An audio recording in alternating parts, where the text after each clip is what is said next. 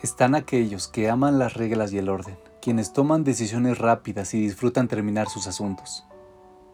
Para estas personas, la incertidumbre y el riesgo es un poco doloroso. Por otro lado, están aquellos que prosperan en la incertidumbre, quienes prefieren mantener todas sus opciones abiertas, a quienes les es muy difícil tomar decisiones al ser forzados a escoger una cosa o persona por sobre otra. Estos son los tipos de personalidades a quienes la incertidumbre les resulta fácil de llevar, que son más capaces de tolerar el riesgo, que podrían escoger trabajos en áreas como ventas y entretenimiento, en donde no hay sueldos garantizados. Nos dice Emuna Braverman, ya sea una característica innata o no, todos necesitamos aprender a vivir con la incertidumbre. No podemos conocer el futuro no sabemos cuál será el resultado de nuestras elecciones. No se nos dice si nuestras decisiones llevarán a éxito o fracaso, si esta relación durará o se desvanecerá.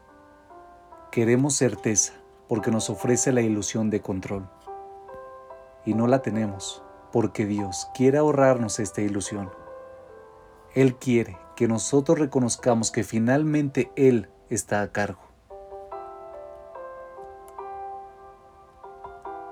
Solo si reconocemos realmente e interiorizamos profundamente la idea de que Él quiere lo mejor para nosotros y que todo es para nuestro bien, podemos lidiar con lo desconocido. La Torah sugiere que al final de su vida a nuestro antepasado Jacob se le dio una visión del final de los días. Él estaba deseoso de compartir esta información con sus hijos, los líderes de las tribus de Israel. Sin embargo, Dios evitó que lo hiciera. Creo que hay varias razones para esto. Si al final de los días estaba demasiado distante, ellos podrían haberse deprimido o desmotivado. Si era demasiado pronto, podrían haberse emocionado y desmotivado. Esas sí son verdaderas preocupaciones.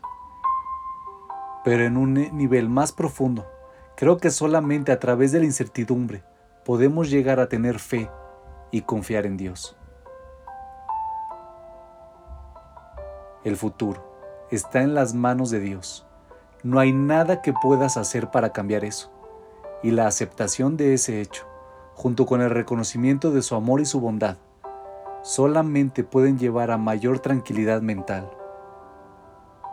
Nos engañamos al pensar que mayor control llevará a mayor calma. Si sigo trabajando en reconocer el amor, y preocupación de Dios por mí, su inversión en mi futuro y mi bien, entonces podré aprender a tolerar la incertidumbre. Esa es nuestra meta porque en realidad, al final de cuentas, no tenemos otra opción.